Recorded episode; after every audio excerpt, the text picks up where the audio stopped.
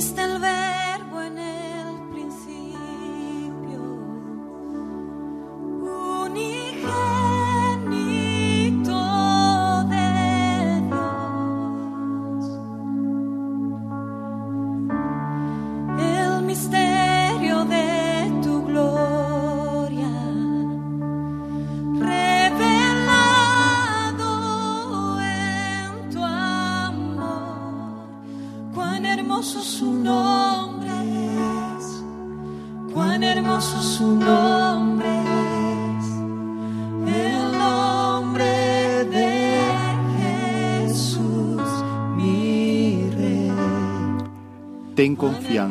levántate, te llama. Mensaje de la palabra de Dios por el pastor Israel Sanz en la Iglesia Evangélica Bautista de Córdoba, España, 20 de agosto de 2017.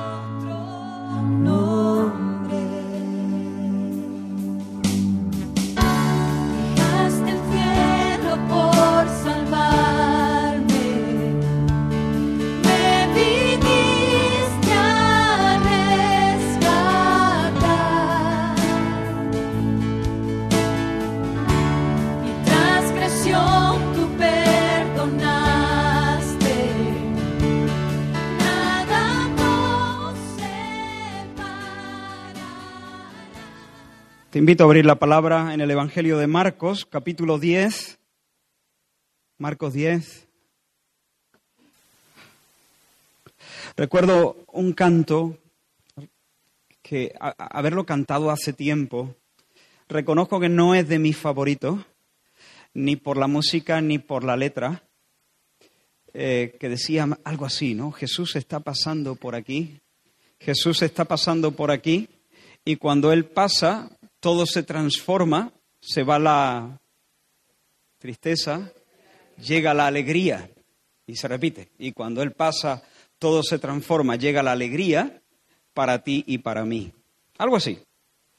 Jesús está pasando por aquí. Ahora, a cualquiera que escuche este canto, Jesús está pasando por aquí, cuando Él pasa, todo se transforma. eh, podría darle la impresión de que por el mero hecho de que Jesús pase por un lugar, se presente en un lugar concreto, es suficiente para que haya una transformación completa, para erradicar los males, para establecer el bien, para establecer la alegría. No quiero ser demasiado crítico, no, es- mi intención ensañarme con la canción, pero debo decir que el testimonio de la Escritura contradice este argumento. De hecho, vemos a Jesús pasando por muchos lugares y cuando Él se va, los lugares siguen siendo tan oscuros como eran antes de que Jesús pasara. Después de su visita no vemos efectos tan gloriosos como los que anuncia el canto. La gente se quedan como si el redentor, el restaurador de las cosas no hubiera pasado por allí. De hecho, Mateo dijo con tristeza, da testimonio en el capítulo 13 de su Evangelio, hablando de Nazaret, que Jesús no hizo allí ningún milagro, salvo que sanó a algunos pocos. Marco lo dice de una manera todavía más enfática, dice, y no pudo hacer allí ningún milagro, salvo que, perdón, Mateo dice, y no hizo allí muchos milagros a causa de la incredulidad de ellos. Y Marcos dice, y no pudo hacer allí ningún milagro, salvo que sanó a unos pocos enfermos poniendo sobre ellos las manos. Así que solo unos pocos fueron sanados. Pero la mayoría siguió su vida al ritmo normal, siguió su curso. La visita de Jesús, en todo caso, fue una pequeña anécdota, algo que contar. Para unos pocos nunca volvería a ser la vida igual, pero para la, para la mayoría no cambió demasiado la cosa. Esos pocos habían recibido la gracia de creer. Y así como la pólvora en contacto con el fuego explosiona, eh, cuando Jesús aparece y hay contacto con la fe, entonces se mueve el brazo del Señor. La mayoría se quedan, pues eso, como he dicho, más o menos igual. Les ha parecido verle. Sí, sí, están seguros de que lo han visto, lo han reconocido. Jesús ha pasado por ahí. Pero eso es todo. Y sin embargo, una pequeña compañía está radiante. Una pequeña compañía sí pueden eh, cantar realmente cuando Él pasa, ha transformado mi vida. Tienen una historia que contar. Y el texto que nos ocupa esta mañana nos presenta a Jesús pasando, a Jesús pasando por allí.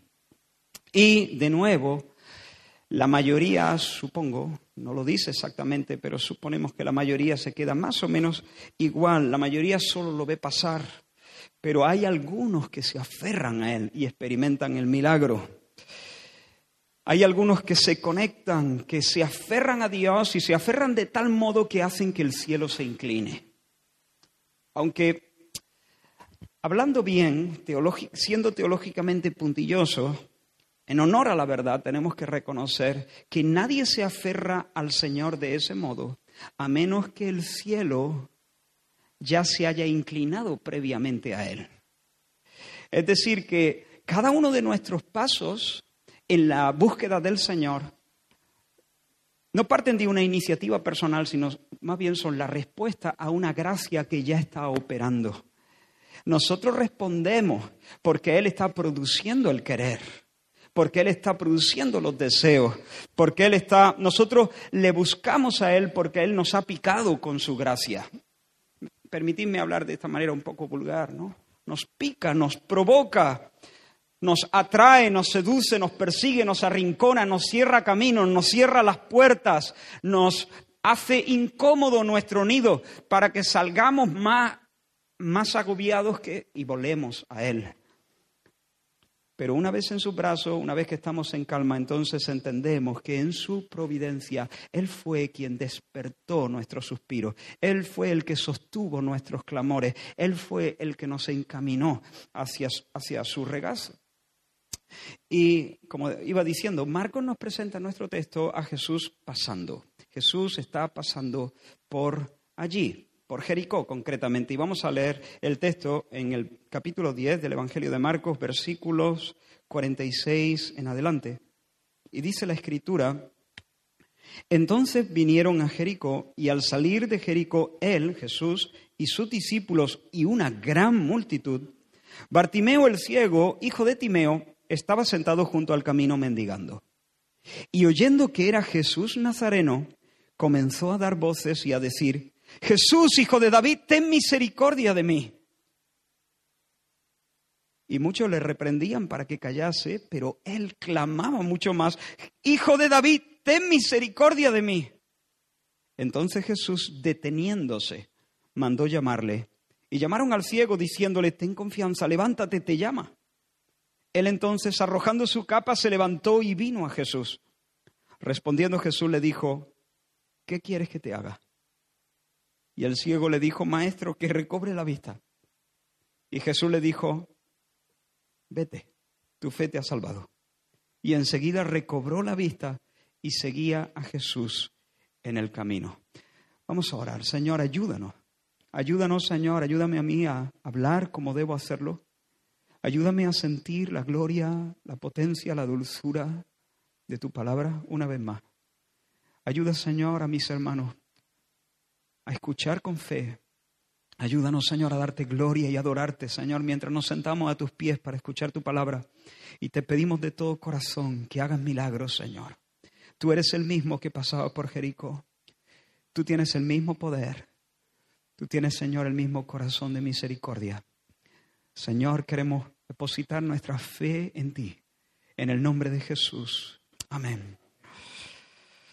Así que el Señor atraviesa Jericó, lo hace para subir a Jerusalén, para encarar la, la más grande de las batallas, la batalla crucial, nunca mejor dicho, va a encarar la cruz, la madre de la batalla.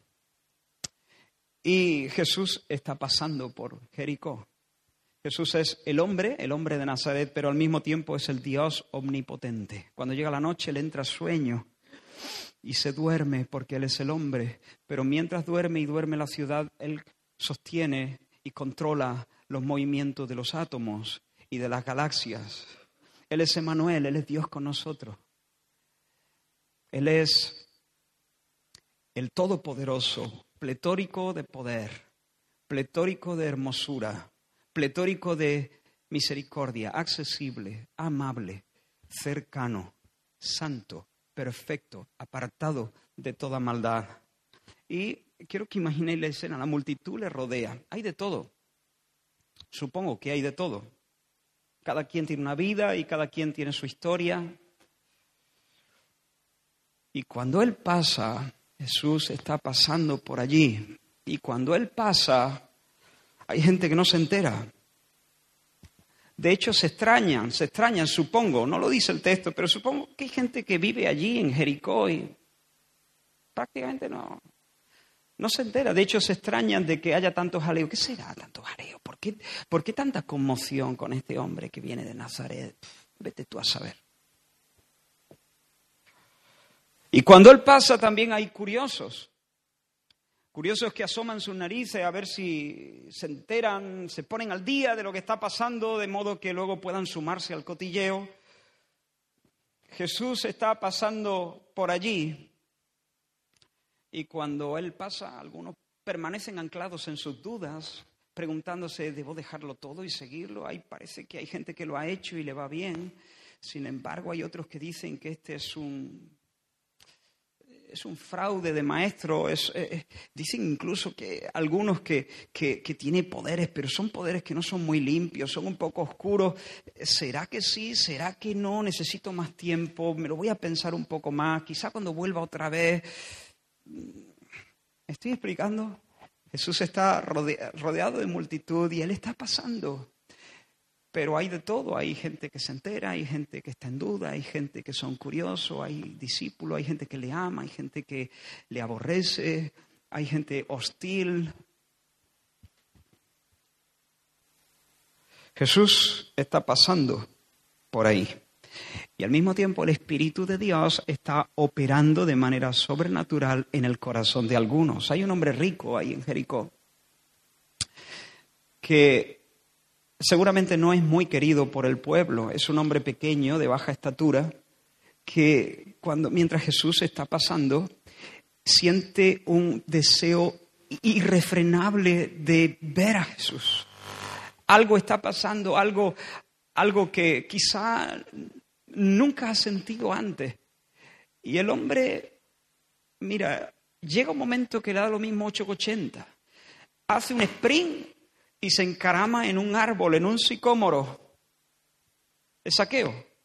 Y saqueo sintió esos deseos de ver a Jesús y hizo una, como hacen los niños, subiéndose a los árboles. ¿Por qué?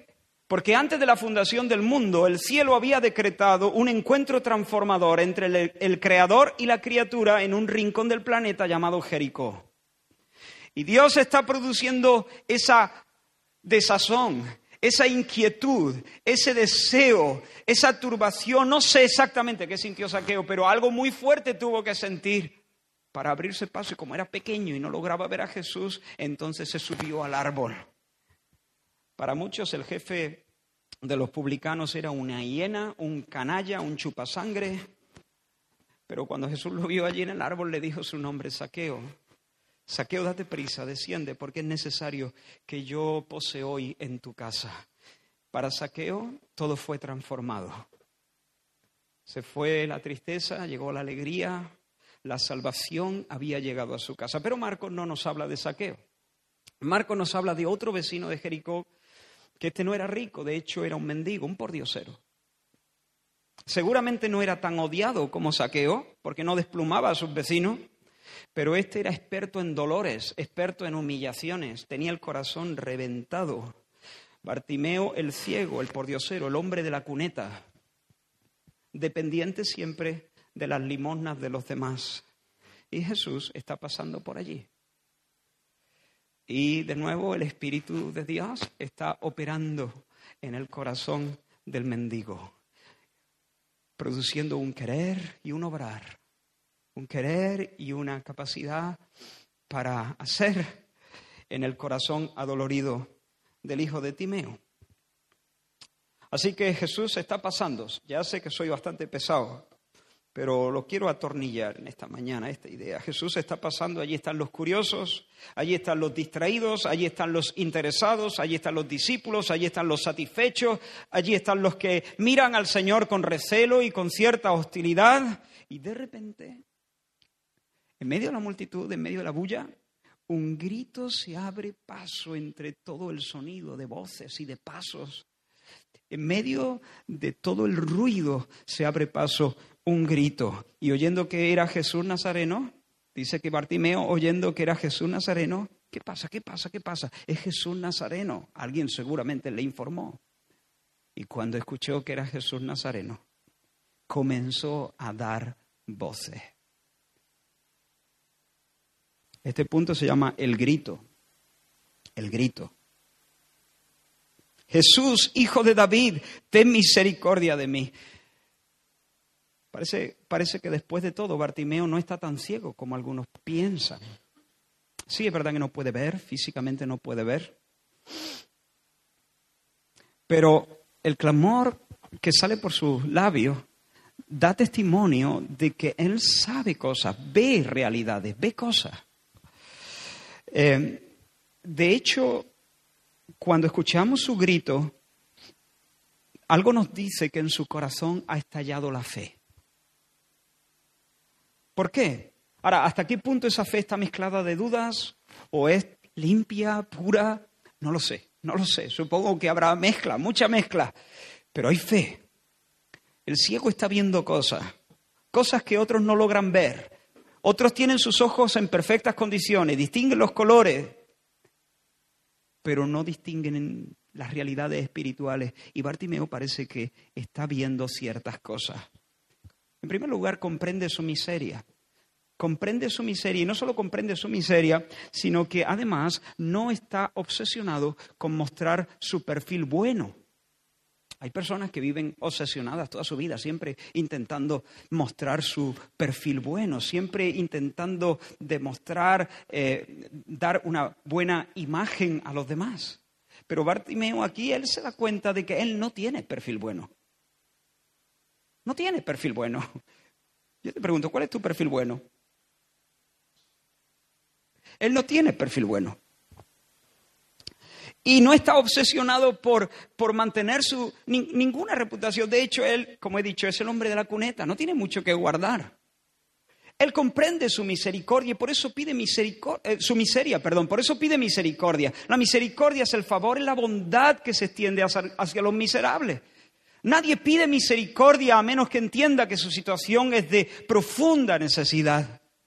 Pero Él lo entiende, lo ve, lo capta, lo comprende. Soy un miserable, necesito, no que me eche un cable simplemente, necesito misericordia y clama, ten misericordia de mí. Además, ve algo más ve que Jesús no solamente es el carpintero de Nazaret, como veían algunos, sus vecinos de Nazaret, no es este el hijo del carpintero, no es este el, hermano de tal, de fulanito, y ¿no están sus hermanas también con nosotros? Y, de repente se cortocircuita todo. No, no, Bartimeo le llama Jesús hijo de David. A estas alturas, llamar a alguien hijo de David era decirle que él es el Mesías. Había, eh, el rey David había recibido por boca de Natán una profecía de parte de Dios. La podemos encontrar en el segundo libro de Samuel. No hace falta que lo busque y yo resumo el texto. Natán llega a, a David y le dice, de parte de Dios, Dios te dice esto, yo te tomé del redil, de detrás de las ovejas, para que fuese príncipe sobre mi pueblo. Yo he estado contigo en todo y yo me comprometo a establecer a mi pueblo Israel, a fijarle un lugar y plantarlo para que habite allí y nunca jamás sea removido. Y a ti te daré descanso de todos tus enemigos y cuando tus días sean cumplidos, cuando duermas con tus padres, yo levantaré después de ti uno de tu linaje, el cual procederá de tus lomos, de tus entrañas, y afirmaré su reino. Él, Él edificará casa a mi nombre, no tú. Tú no te preocupes más de hacerme una casa, porque ya sabéis que David estaba con esto. Es más, Dios le dijo, no, el que te va a hacer una casa soy yo a ti, yo te voy a hacer una casa, yo te voy a dar descendencia, yo voy a sacar de tu lomo un hijo.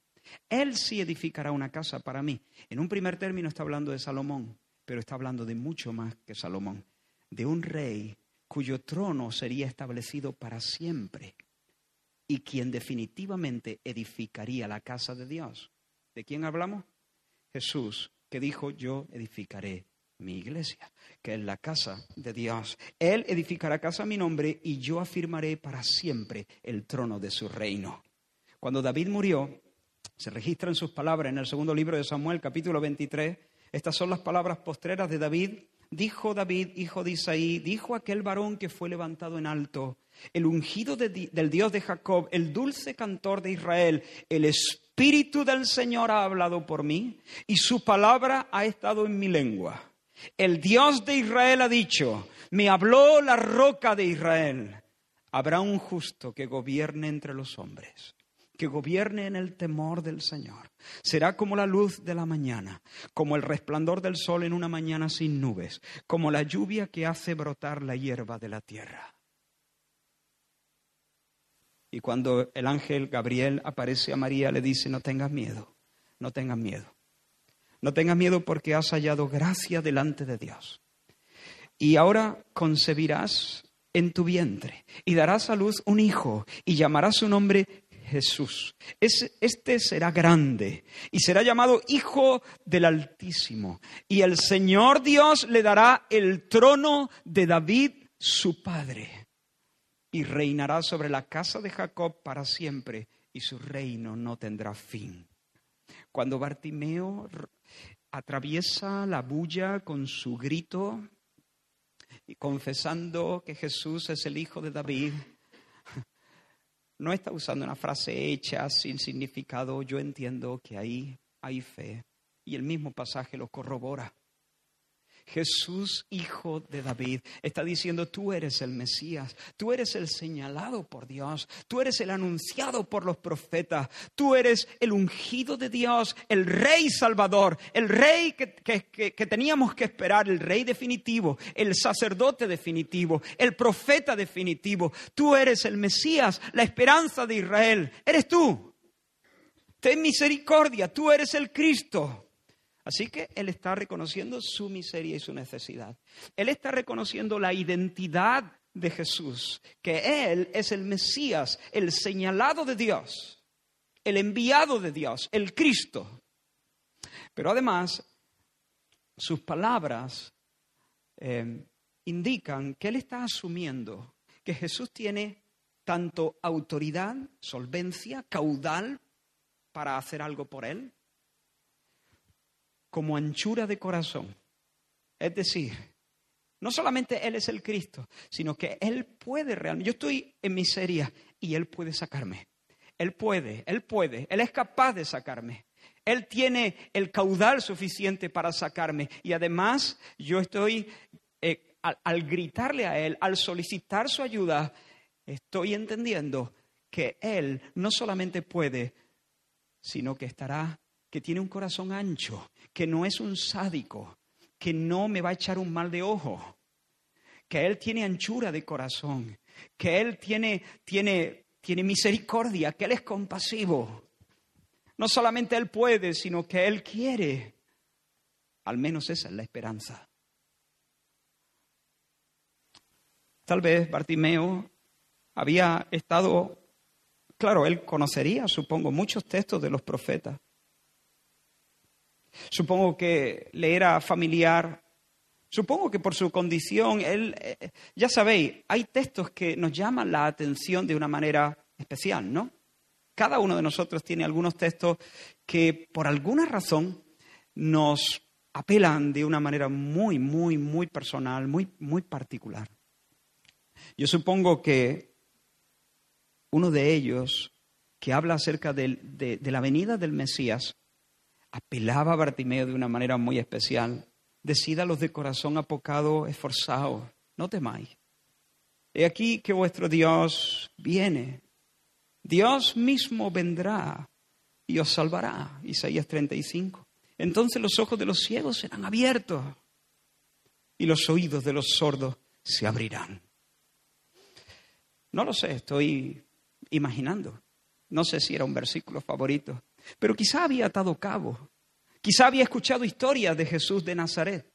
Alguien le había dicho, oye, pues hay alguien ahí que parece que hay poderes actuando en él.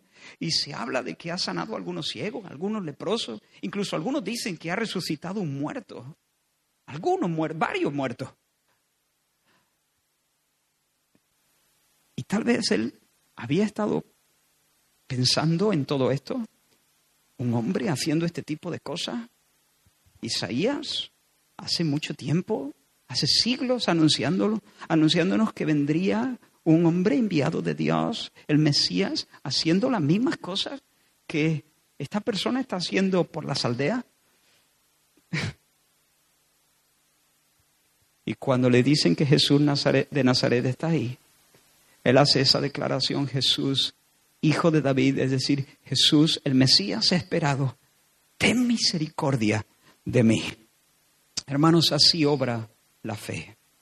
Así gritan los creyentes. Así gritan los creyentes. Así opera la fe. Así funciona la fe. Así. Así. Así funciona la fe. Esta es la fe en operación.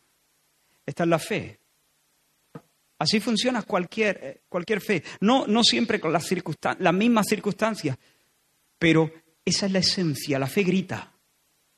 La fe grita, se aferra, lucha, taladra. La fe responde así.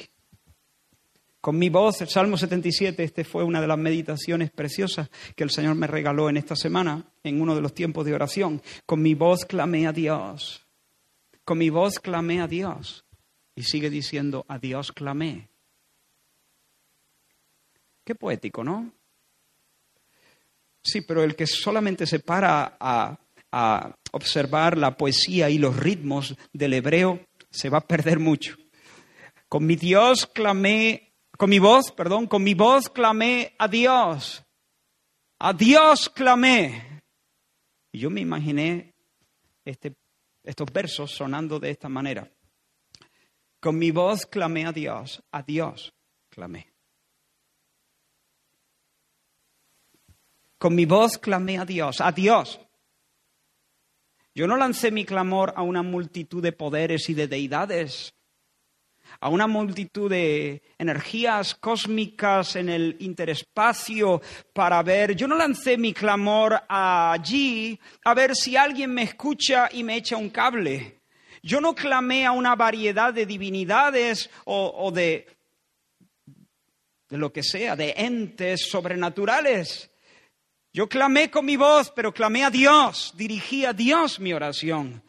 Con mi voz clamé a Dios, a Dios clamé. Yo no clamé a alguien, a un ser indiferente que pasa de mí. No clamé a, una deidad sádica que disfruta verme revolcándome en mi miseria. Clamé a Dios, al Dios de misericordia. Con mi voz clamé a Dios, a Dios clamé. No clamé a un ser pequeño, impotente, que quiere pero no puede, lo intenta, pero ¿qué le va a hacer? No, yo clamé a Dios, el Dios omnipotente.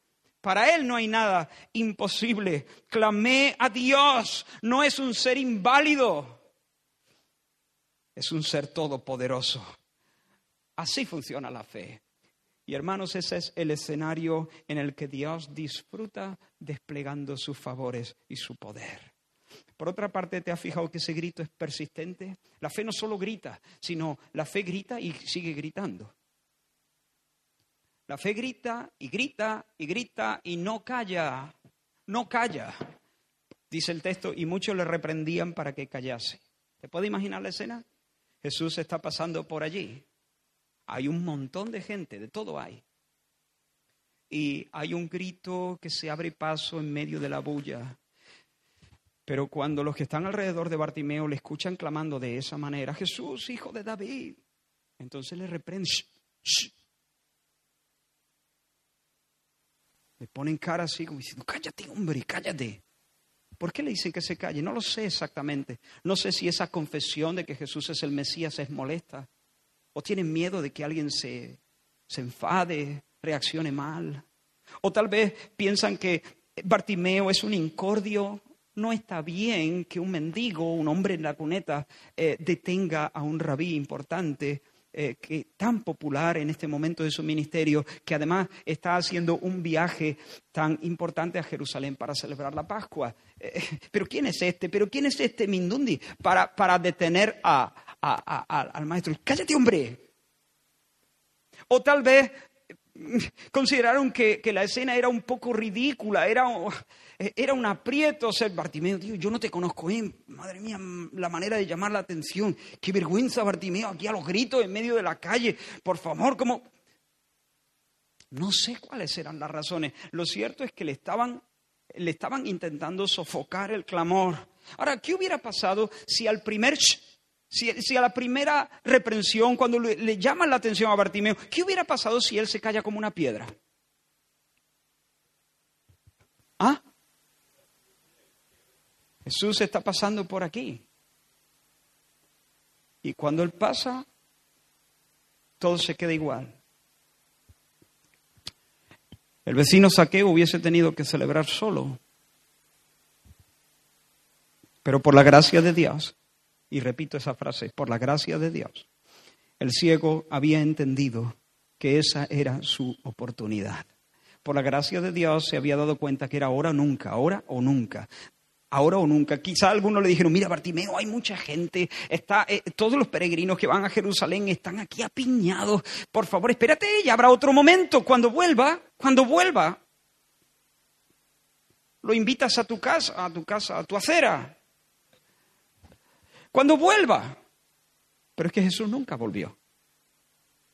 Jesús fue a Jerusalén y luego allí entregó su vida.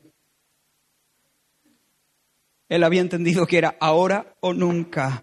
¿Y qué hizo? ¿Qué hizo Bartimeo cuando le reprendieron? ¿Qué hizo exactamente? Gritar más. Amigo, se viene arriba Bartimeo y no intente callarle. No intentes callarle. ¿Por qué? Porque ha entendido algo. Ha entendido algo y está en una santa lucha con Dios. Y cuando alguien ha entendido algo y está en una santa lucha con Dios, apártate.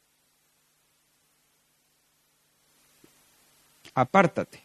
Porque no suelta si, no, si el Señor no le bendice. Bendito sea el nombre del Señor.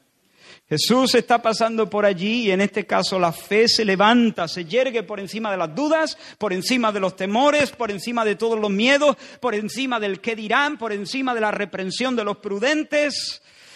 Tal vez algunos le consideran un maldito porque en esta época muchos tienen este pensamiento, si está ciego, algo habrá hecho. ¿Recordáis eh, el argumento de los que Claro, se, quedaron a cuadros cuando vieron uno que había nacido ciego. Pues claro, dijeron, eh, ¿cuál es el pecado de este? ¿No? Porque este no es que se ha quedado ciego, porque los que se han quedado ciegos lo tenemos claro, algo habrán hecho. Pero de repente vieron a uno que había nacido ciego y entonces dijeron, uh, uh, ¿y esto cómo se explica, Señor? ¿Quién pecó? ¿Este o sus padres? ¿Ha nacido ciego por el pecado de sus padres? Jesús no les responde, no les explica tal vez como ellos quisieran, pero les dice, no, este ha nacido ciego para que se manifieste la gloria de Dios. Pero ellos así cavilaban, así que posiblemente a Bartimeo le ven como, como una persona maldita. Algo habrá hecho. La maldición no viene sin causa. Algo habrá hecho, se lo merecerá. Así que su clamor tal vez suena a los oídos de los demás como la inoportuna e insolente demanda de alguien que no es digno. Y por supuesto, Bartimeo no es digno, pero el clamor sí es oportuno. Jesús está pasando por allí. Y nada honra más al Señor como el corazón que le mira expectante, como los ojos de los siervos miran la mano de sus señores, esperando recibir favores. Ahora, hermano, amigo que estás aquí, quien quiera que sea, Jesús está pasando por aquí también, invisible, pero real, presente en medio de nosotros. Él dijo que donde su pueblo se reuniera en su nombre, Él estaría presente. Quiero hacerte una pregunta. ¿Tú reconoces tu necesidad? ¿O prefieres seguir haciéndote el fuerte? ¿Prefieres seguir metiendo barriga para la foto? ¿Dando tu mejor perfil? Que no se note mucho que estás en bancarrota. Segunda pregunta, ¿crees que Él es el señalado por Dios? Esta pregunta es muy importante. ¿Crees que Jesús, invisible pero presente, es el señalado por Dios para ser el Salvador de tu alma? El señalado por Dios para ser tu consuelo, el tuyo, tu consuelo, tu escondite, tu escondite ahora, 20 de agosto. ¿Crees que es el señalado por Dios para ser tu fortaleza hoy? ¿Crees que Él es el señalado por Dios para perdonar tus pecados? Perdonarlos de verdad y limpiarte de toda maldad y devolverte a tu casa como si nunca hubieras pecado bajo la sonrisa de Dios.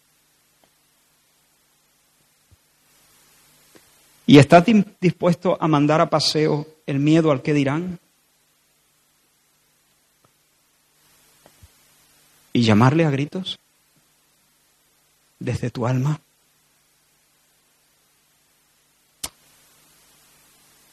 Pero ahí no termina la cosa, hermano. El mendigo grita, los que le rodean intentan disuadirle, silenciarle, sofocar su grito. Pero su grito, como he dicho, es un taladro, es perseverante. Y de repente Jesús, que está pasando, detiene sus pasos. Maravilla, hermanos. Entonces Jesús, deteniéndose, deteniéndose, mandó llamarle.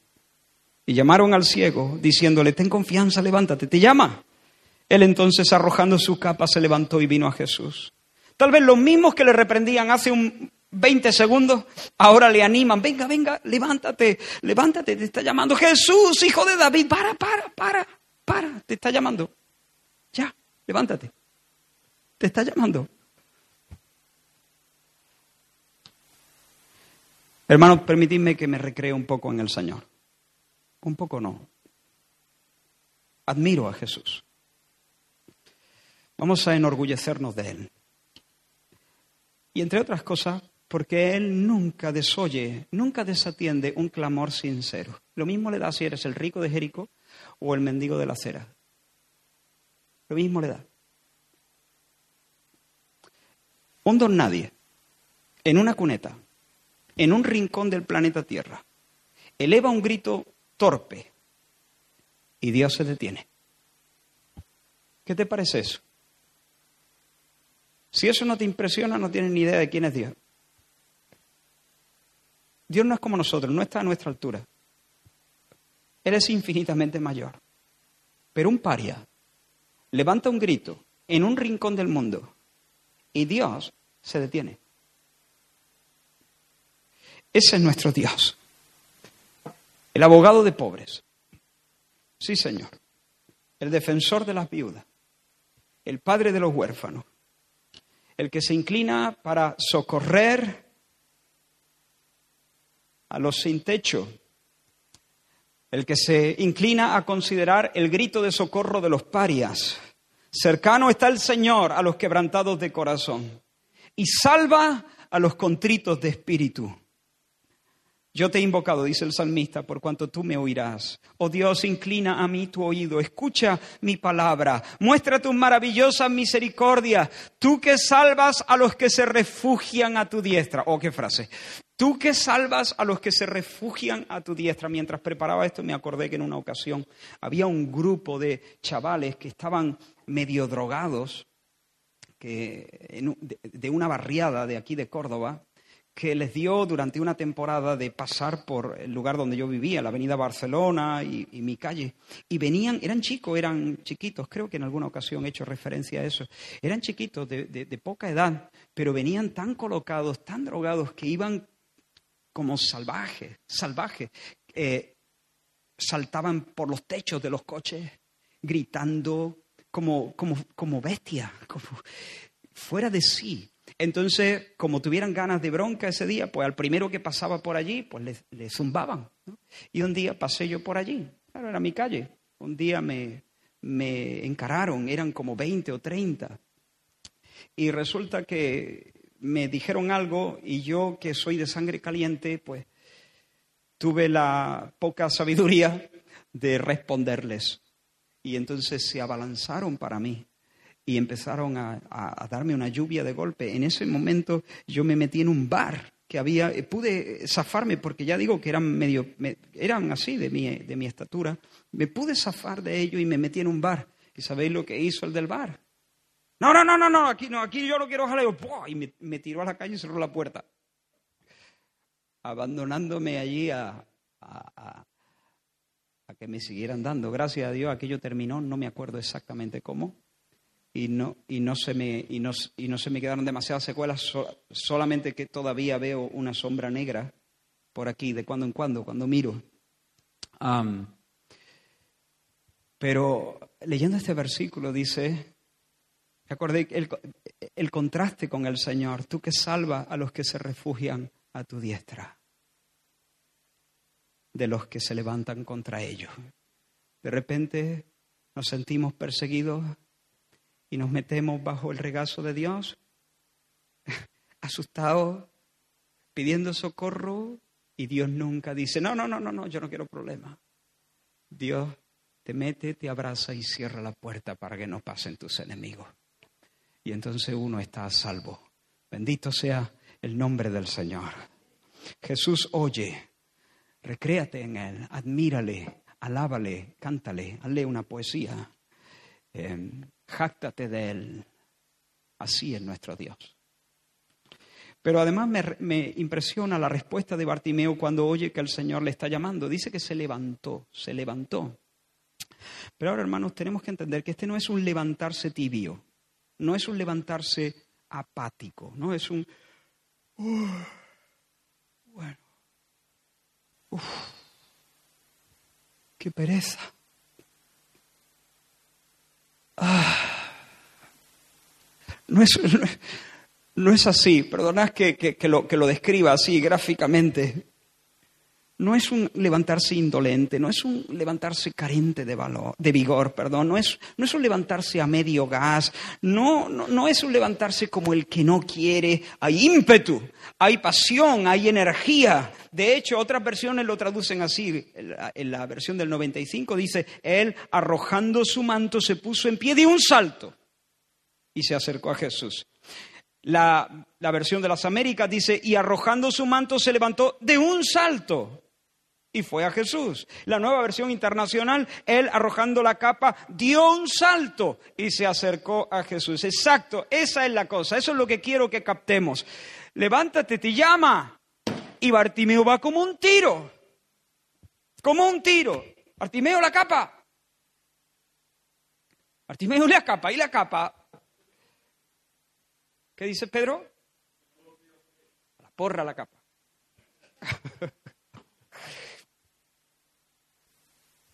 Espero que no suene feo eso, ¿no?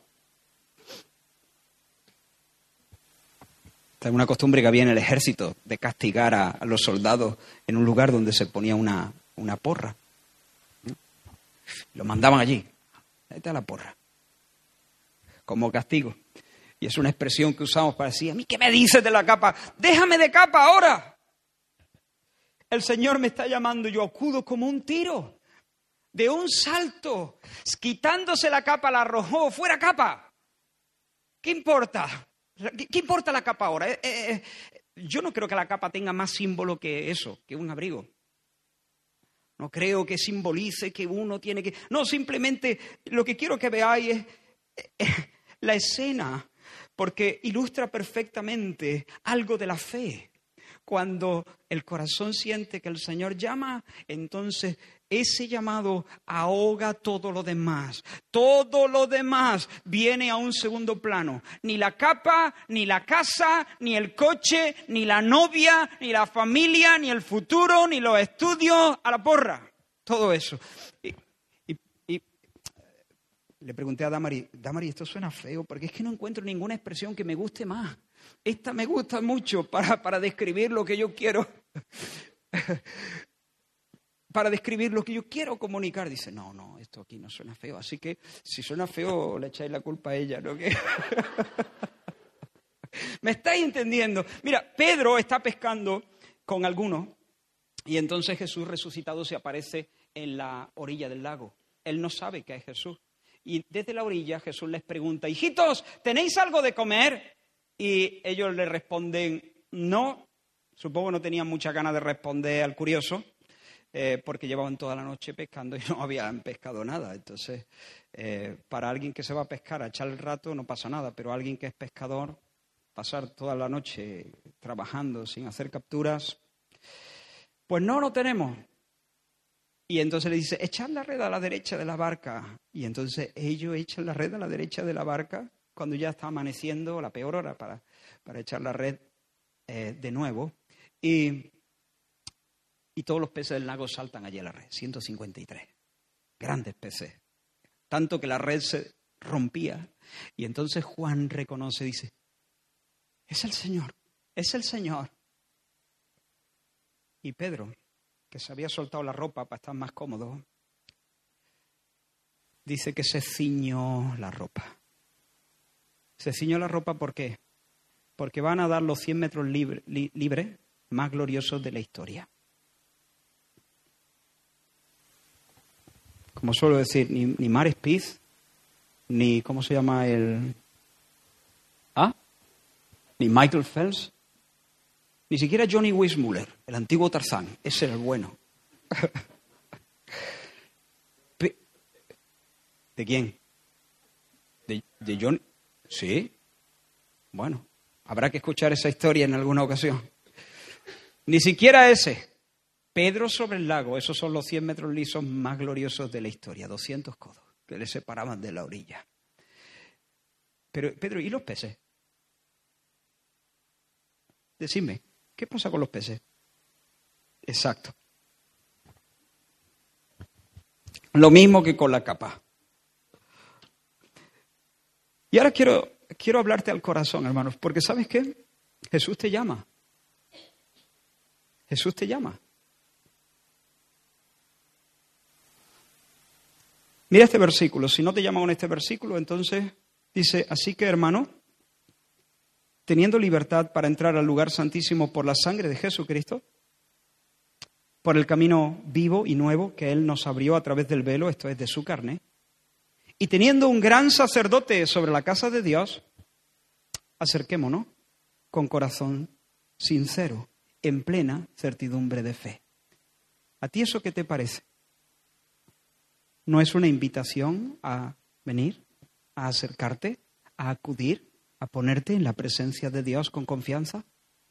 Ten confianza. Te llama.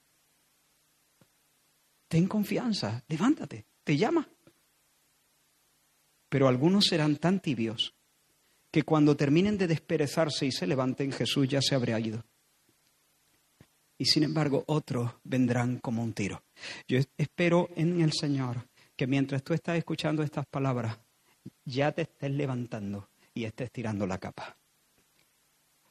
Y entonces voy llegando al final. Jesús le pregunta, ¿qué quieres que te haga? ¿Qué quieres que te haga? Y el ciego le dijo, maestro, que recobre la vista. Jesús le dijo, vete, tu fe te ha salvado. ¿Qué quieres que te haga? Y uno piensa, vaya, menuda pregunta, ¿no? ¿Acaso no, parece, no, no es obvio cuál es la necesidad del ciego? Parece que está de más preguntarle qué quieres que te haga.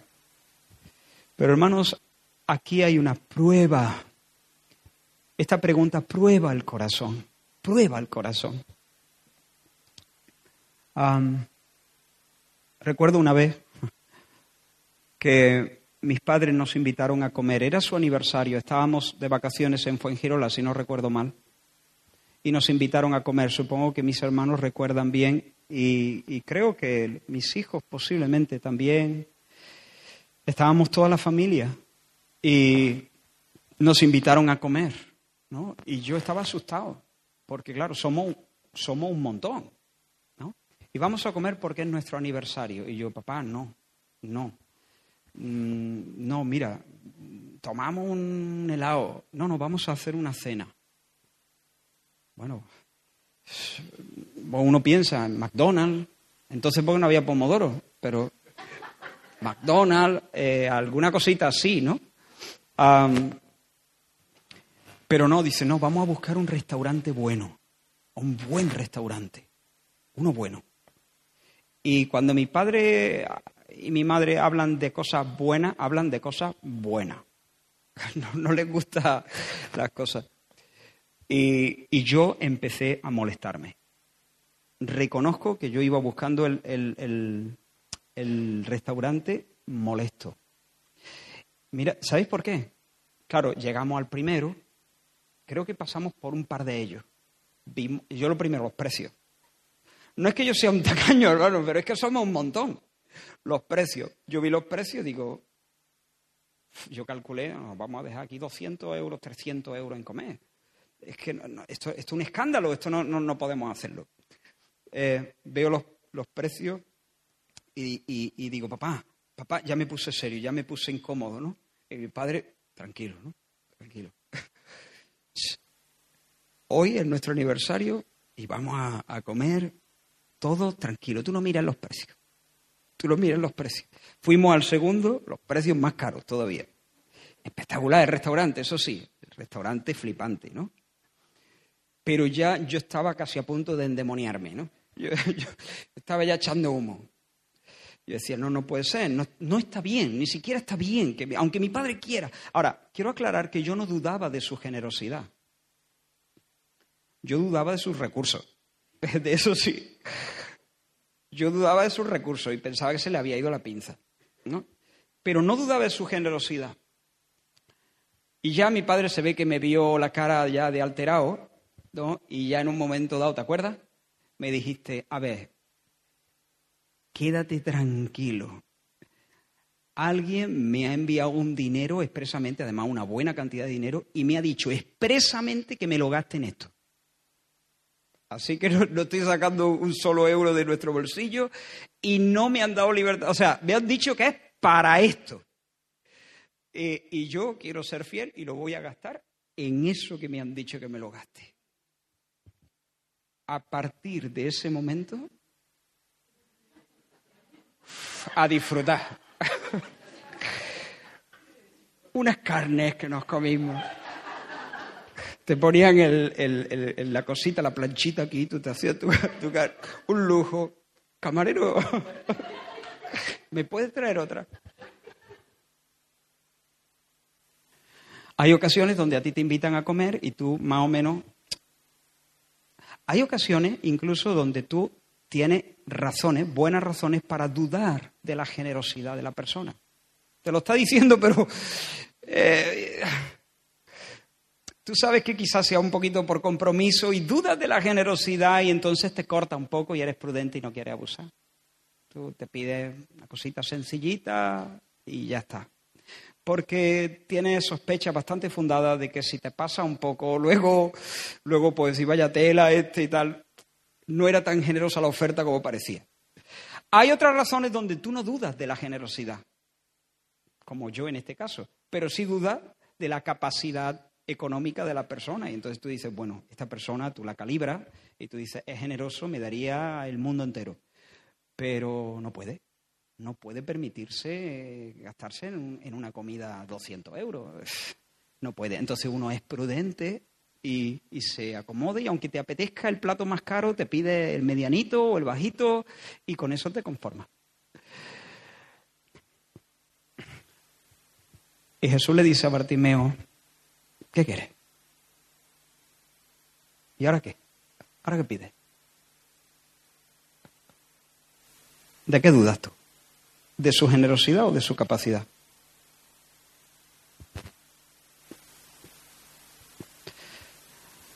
Bartimeo se sintió como yo me sentí cuando mi padre me dijo, tenemos dinero de sobra, no lo has dado para esto, a disfrutar.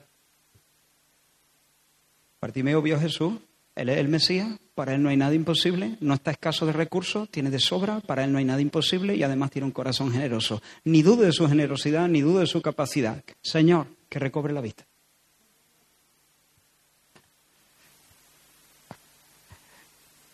Y cuando nosotros hacemos peticiones que demuestran que nosotros no dudamos de la generosidad del Señor, ni dudamos de su capacidad para hacer lo imposible, nosotros honramos al Señor. El Señor se siente contento de eso. Y a veces tengo que reconocer que he sido un poco tacaño, un poco miserable, un poco incrédulo. Como era miserable allí, viendo yo iba buscando los precios, porque dudaba de la capacidad, dudaba de la capacidad de mi padre, dudaba. Pero resulta que había una había un bote, había un, un caudal que yo no conocía en ese momento. Pues hermanos, en Dios hay caudal inagotable. Hay bote, hermano, hay, hay, hay, hay, hay recursos, hay riqueza inagotable, hay poder suficiente. Y por eso la petición puede ser osada y confiada. Y una petición osada honra al Señor. Porque en en el fondo estamos diciendo, tú eres un Dios poderoso y tú eres un Dios generoso y por eso me atrevo a pedirte estas cosas. Y entonces viene la palabra del Señor, tu fe te ha salvado. Y Bartimeo, yo, esta es mi opinión, fue sano y salvo el mismo día, al mismo tiempo. Sano de su visión, salvo eh, eternamente por la gracia del Señor el mismo día, porque había logrado confiar en Cristo y Dios respondió a su fe, regalándole mucho más de lo que pidió. No solamente la vista de sus ojos, sino la gloria, la honra y la inmortalidad. ¿Y cómo sé yo que, en qué me baso para decir que fue salvo. No solamente en la expresión de Jesús tu fe te ha salvado, porque también se podría traducir tu fe te ha sanado en la misma palabra, pero sobre todo me baso en la respuesta de Bartimeo. Jesús le dijo, vete. ¿Y qué hizo Bartimeo?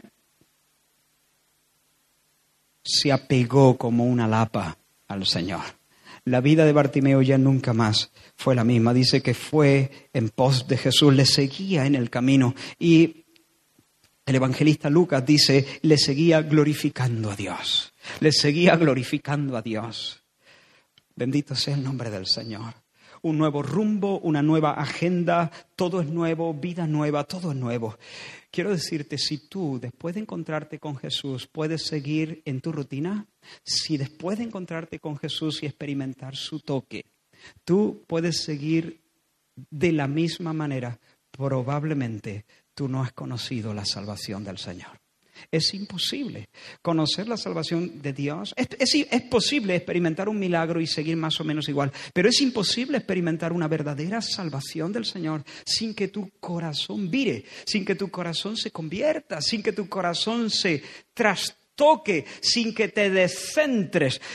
Te tienes que descentrar, sí o sí, porque salvación es descentrarse. Ya no vives para ti, ya no vives plegado sobre tu ombligo. Ahora sigues a Jesús en el camino. No hay otra opción, no quieres hacer otra cosa. Y aunque tropiece, y aunque dudes, y aunque te entren temores, tú ya no puedes renunciar. Lo has visto, sencillamente lo has visto.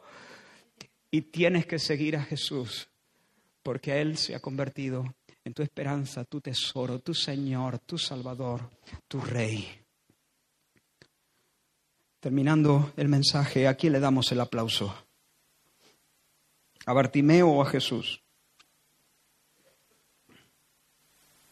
A Jesús, siempre a Jesús, claro.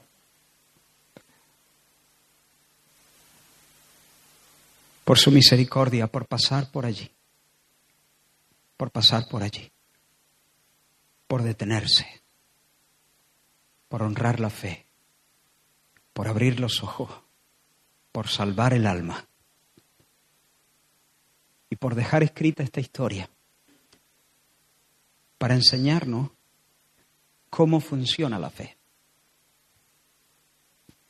Y para desafiarnos con el, con, el ejemplo de Bartimeo, esto está escrito para que nosotros de alguna manera eh, eh, si, si, tú, si tú estás sacando esta conclusión, bueno, como esto es una gracia previa que tiene que obrar en Bartimeo para que Bartimeo actúe de esa manera, yo nada puedo hacer, tengo que ser pasivo hasta que una gracia previa me afecte a mí, de modo que yo pueda responder como Bartimeo. déjate. Déjate de eso. A ver, nosotros tenemos que terminar de escuchar este mensaje de esta manera. Jesús está pasando por aquí. No tengo necesidad de salir como un miserable. No tengo necesidad de salir eh, con, toda, con toda esta historia a cuesta. No tengo necesidad de seguir ciego, abrumado, torturado por, por, por la culpa, por la vergüenza. No tengo que salir de aquí siendo un esclavo de pasiones, de pecado, comiendo algarroba, lamiendo charco. No tengo necesidad de estar, de salir eh, de aquí así. No tengo necesidad de salir sintiéndome un desgraciado. El dador de gracia, el Dios de toda gracia está aquí. Yo puedo recibir su abrazo y su beso. Yo quiero gritar. Grito a ti, Señor. No digo físicamente, audiblemente, sino en tu corazón ya. Yo espero que haya gente aquí gritando, Jesús, hijo de David. Reconoce su identidad, reconoce que Él es el Cristo. Pon tu fe en Él. Él es el señalado. Ni la iglesia evangélica, ni yo, ni, la ni ninguna. Él, Él es el señalado. Allí, ese es el lugar donde nos podemos encontrar con Dios y ser abrazados. En Él. La salvación está en Él. Y luego ve como un tiro la capa, los peces y las historias que te estén frenando, apárcala a un lado, tírala, olvídate, dale la espalda como un tiro al Señor. Y allí experimenta realmente su salvación.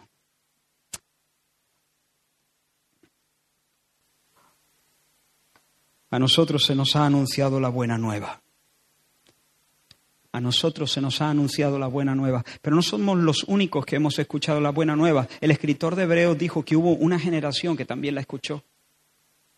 Hebreos 4.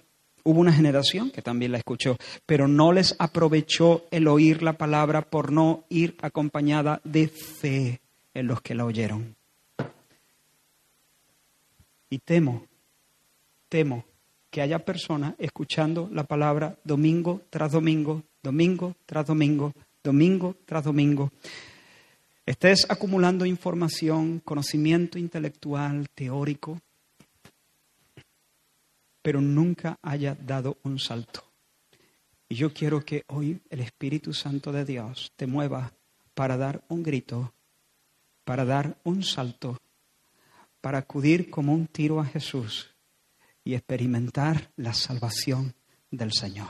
Y cuando estoy hablando de salvación no es solamente para los que nunca han experimentado salvación, sino para los que ya han experimentado la salvación y han sido justificados, perdonados, pero necesitan que el Señor te siga salvando del poder del pecado. Siga rompiendo cadenas, siga abriendo los ojos. Invócame en el día de la angustia, dice el Señor. Yo te libraré y tú me honrarás. Vamos a orar. Oh Señor, tú estás pasando por aquí. Y yo te ruego que no haya nadie que quede indiferente. Que no haya nadie, Señor, que salga sin entender, sin discernir, sin, sin percatarse de la gloria que nos visita. Que no haya nadie que dude de tu generosidad, que no haya nadie que dude de tu poder. Ayuda mi incredulidad, Señor. Ayúdanos, Señor, ayúdanos. En medio de nuestras batallas, en medio de nuestras luchas, Señor, en medio de nuestras necesidades, tú eres el Dios que escucha el clamor del pobre. Señor, por eso, Dios mío, queremos clamar a ti. Sálvanos, Señor. Sálvanos, Salvador. Redímenos, Redentor. Sánanos, sanador. Oh Dios mío, líbranos. Tú eres el rey de nuestras vidas. Corremos, Señor, a ti. Corremos. Arrojamos, Señor, la capa y cualquier cosa, Señor. Ayúdanos en este tiempo, en los días que están por delante, en los meses que están por delante, a, a que seamos una iglesia que sepa clamar y que sepa aferrarse a ti. Una iglesia de fe, Señor, donde tú puedas hacer muchos milagros, Dios mío. Perdona nuestra incredulidad, nuestra, nuestra, eh, nuestra eh, pereza a veces para acudir a tu llamado. En el nombre de Jesús, avívanos. Amén. Amén. Que el Señor os bendiga, hermano.